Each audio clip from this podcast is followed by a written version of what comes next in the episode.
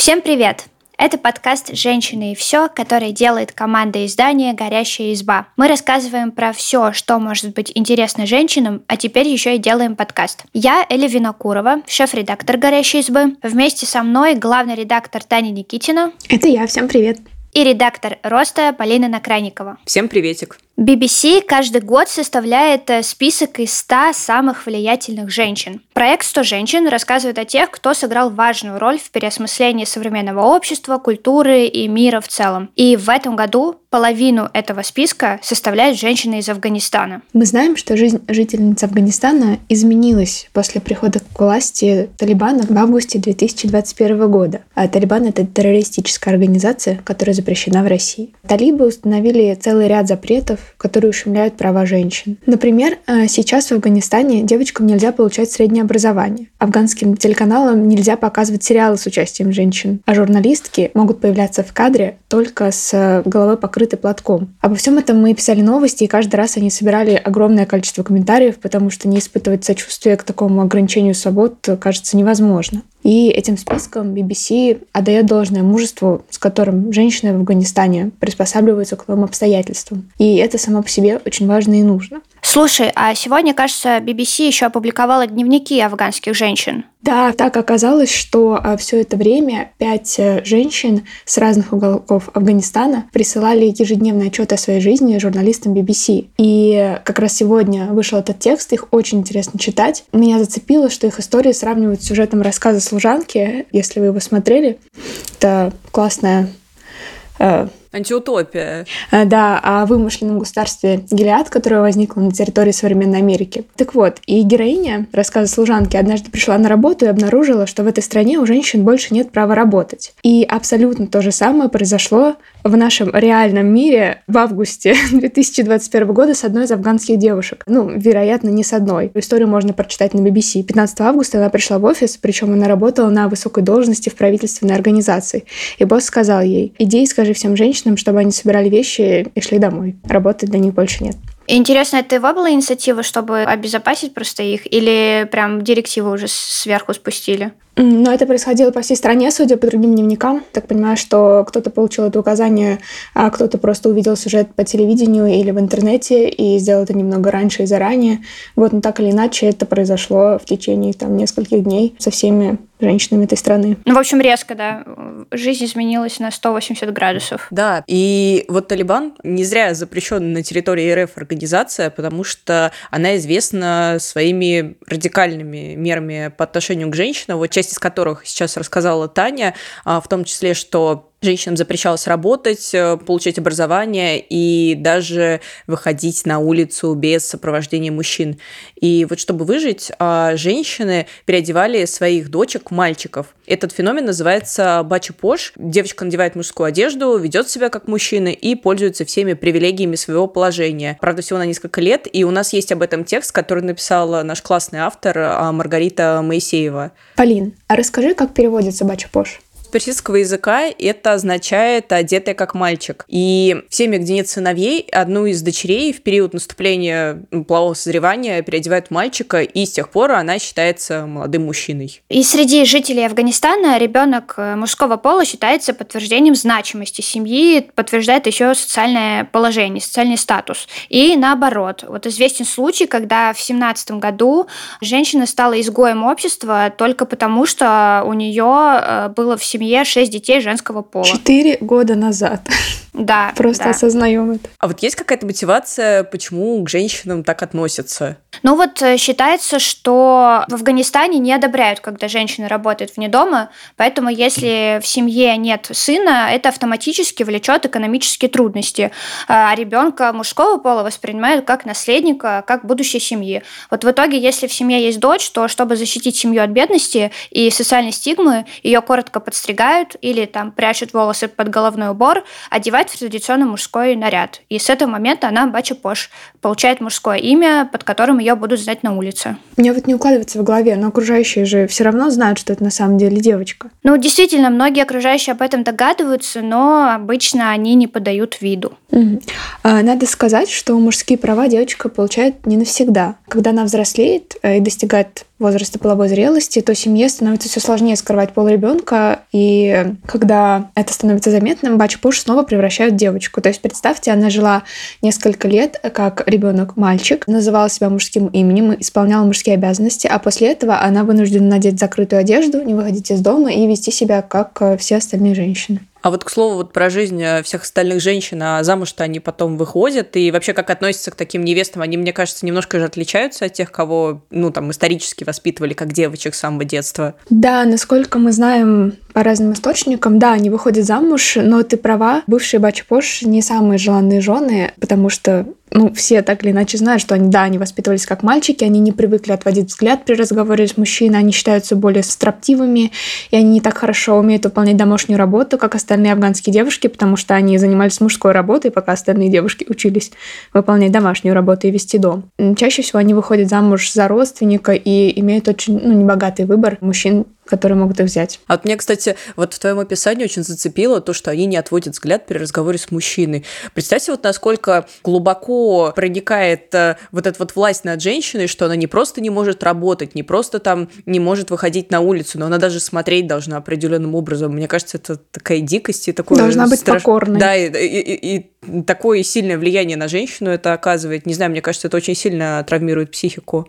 А когда вообще появилась эта практика? Бачи-пош, ну, достоверно неизвестно, когда зародилась традиция. Но вот американская исследовательница Нэнси Дюпри а, рассказала Нью-Йорк Таймс о том, что видела фотографию женщины в мужской одежде, которая охраняла гарем Хабибулы хана. Это был эмир Афганистана, и жил он в начале 20 века. Распространенная эта практика стала с 1996 года, во времена, когда в Афганистане началось как раз господство Талибана, террористической организации, запрещенной в России. На всякий случай напомню для наших слушателей, вдруг кто-то подзабыл. Ее участники запретили женщинам работать, получать как раз образование и даже самостоятельно передвигаться по улицам в одиночку. А женщины, которые вот по какой-то причине потеряли своих мужей и сыновей, не могли обеспечить себе жизнь, и поэтому их дочери стали одеваться в мужскую одежду, чтобы просто иметь возможность передвигаться, зарабатывать на жизнь, жизнь и вообще вести хотя бы какую-то жизнь.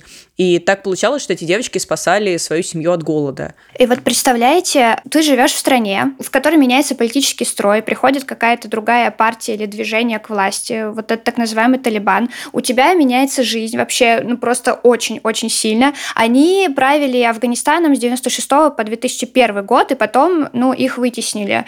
При этом эта практика Баша-Пош, она и продолжала существовать и после них. Вот насколько настолько э, сильно могут меняться культурные коды, что они не могут повернуть вспять, когда вроде бы вот этот политический строй, он уходит. А потому что уже, мне кажется, мышление у людей изменилось, и не так просто это вытеснить, особенно если речь идет о притеснении какой-то группы населения, и кто-то живет более комфортно, а кто-то менее. И те, кому более комфортно, конечно, не захотят отдавать власть вот так вот просто. Кстати, если эта тема интересна, то можно посмотреть афганский художественный фильм, который называется «Усама». И там как раз показана история, вот характерная для того времени, про которое мы говорили, ну и, кажется, для сегодняшнего тоже. Его героиня — это женщина, работавшая в госпитале и потерявшая место с приходом Талибана. Так как у нее нет родственников мужчин, а работать без мужского сопровождения больше нельзя, героине ничего не остается, кроме как переодеть свою дочь мальчика, назвать его Усамой, и теперь работать может только Усама, и для женщин это единственный способ выжить. А вот сколько таких бачу-пош получается в Афганистане? Слушай, официальной статистики по этому вопросу нет, что, наверное, и неудивительно. Но вот в 2019 году было проведено исследование. В нем опросили 1396 афганских женщин, и 99 опрошенных, это 7% от выборки, сказали, что в их семьях были бача-пош. Причем больше половины вот из этих 99 женщин сами принимали мужскую гендерную роль. А еще, вероятно, количество бача-пош может расти. Бывшая бача-пош Укмина Манури в своей автобиографической книге говорит, что в ее деревне было 15 переодетых девочек, но при этом Укмина не упоминает, насколько велика была деревня. Но этот отрывок показывает, что Бачи-Пош – это, видимо, довольно обычное явление для Афганистана. А ты говоришь, что их количество может расти. Ты имеешь в виду сейчас, после того, как заново сменилось правительство? Да, да. А как, интересно, живут Бачи-Пош и их семьи?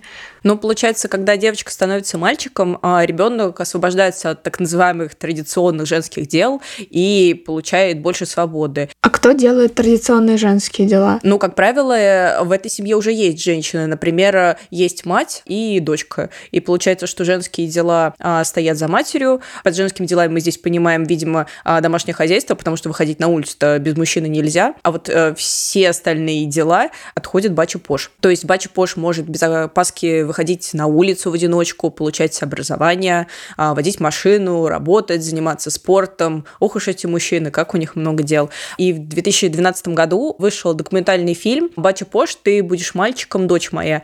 Лента рассказывает о том, как живется четырем Бача Пош разных возрастов. Так, вот так, так, очень интересно. И что они там говорят? Ну вот одна из героинь, девятилетняя Шабина. На улице ее знают как Захида. Ребенок э, не слишком рад э, вот этому своему новому амплуа, но признается, что другого выбора у него просто нет. А отец э, комментирует решение семьи так, что в Афганистане девочкам живется тяжело, а он бы не хотел э, потерять свою дочку. И когда она так одета, она, получается, более защищена, чем когда она выходит на улицу в образе девочки. Человек говорит, что не хочет терять свою дочь, и при этом в самом прямом, натуральном смысле этого слова теряет свою дочь. Отказывается от нее, да. Ну да. Еще там есть история. 14-летняя Бачи Пош, Марям, она она каждый день занималась теннисом. И на момент съемок она считалась э, лучшей женщиной-игроком в Афганистане.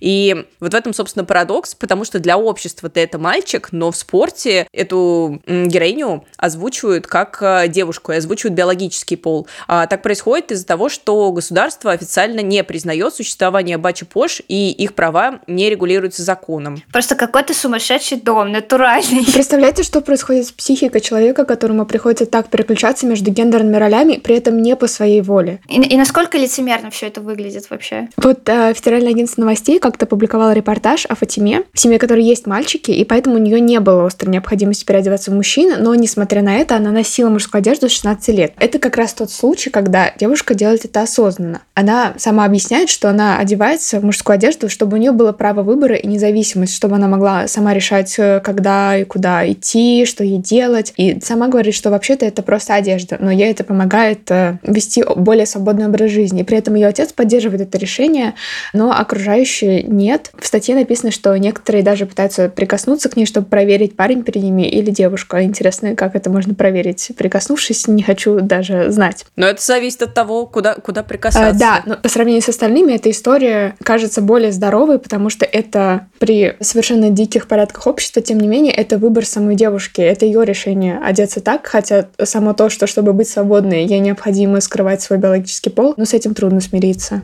Но вот мне тоже кажется, что это вроде бы выбор, но, честно говоря, это такой довольно вынужденный выбор, потому что, а какие еще есть, собственно, варианты? Да, опция только одна. Сидеть дома и никуда не выходить. Ну, если выбор выходить на улицу выглядит так, то может Ну, ты быть. знаешь, э, с другой стороны, опять же, по-моему, очень сильно женщины были ограничены в правах с 96 по 2001 год, да, а затем все-таки, ну, они могли получать образование, работать, э, работать в том числе на телевидении, и вот этот выбор э, действительно странно, чем он был э, обусловлен, потому что, в принципе, можно было выполнять более-менее те же самые вещи, что и мужчины, но при этом такая практика сохранялась. Вот было бы интересно узнать э, мнение самих Бача Пош и включить как раз э, их мнение в статью, потому что на самом деле каких-то документальных данных про них э, не так уж много и не так уж много репортажей в СМИ на эту тему, но когда мы с Маргаритой готовили этот текст, оказалось, что получить комментарии не так уж просто, что надо буквально приехать в Афганистан, найти Бача Пош и взять комментарий, потому что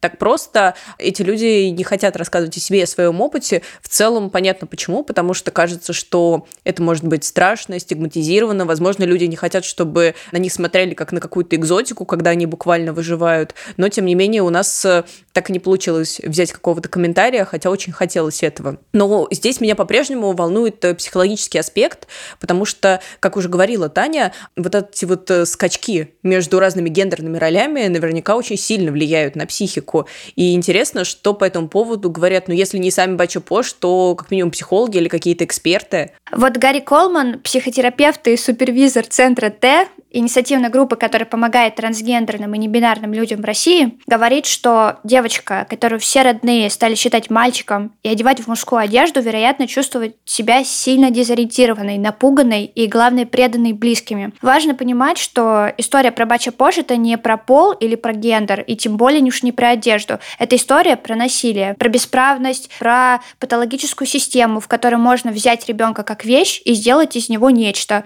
которое будет отвечать интересам взрослых. Также диссоциация, утрата связи с телом и эмоциями – это самое частое, что происходит в случае тяжелых травматических воздействий. А практика Бачапош, несомненно, является именно таким воздействием. Внешне при этом может казаться, что с человеком все хорошо, он спокоен, дела свои делает, мужские, не скандалит. Даже сам человек может начать считать также и думать, что все это нормально. Например, повторять э, сотворенное с ним со своими собственными детьми. Но в любом случае, конечно, воздействие на психику очень пагубное. И вот как раз то, что говорит Гарри про собственных детей, это, мне кажется, как раз причина, по которой вот эта так называемая традиция Бачу Пош не ушла после того, как Талибан перестали быть правящей верхушкой. Напомню, что они были у власти с 1996 по 2001 год. Но вот как раз интересно, что в 2021 году они вернулись и неизвестно, как э, теперь это отразится на Бача Пош. Да, да, но вот скорее всего их будет еще больше, потому что появится еще одна большая мотивация э, превращаться из девочки в мальчика. Я напоминаю, что этот подкаст э, был подготовлен на основе текста Бача Пош «Почему афганские девочки на несколько лет переодеваются в мальчиков». Его автор Маргарита Моисеева. Этот текст и все другие тексты, которые мы упоминали в выпуске, будут доступны в описании. Если вам есть что рассказать по теме выпуска, оставляйте свои комментарии в соцсетях. Также подписывайтесь на нас, ставьте лайки и слушайте на всех популярных платформах. Кстати, еще у нас есть подкаст «Горящая изба», в котором мы даем советы на самые разные темы, например, как улучшить осанку или как ухаживать за сухой и стянутой кожей. На него тоже можно подписаться, если вам интересно. Всем пока. Пока-пока. Всем пока.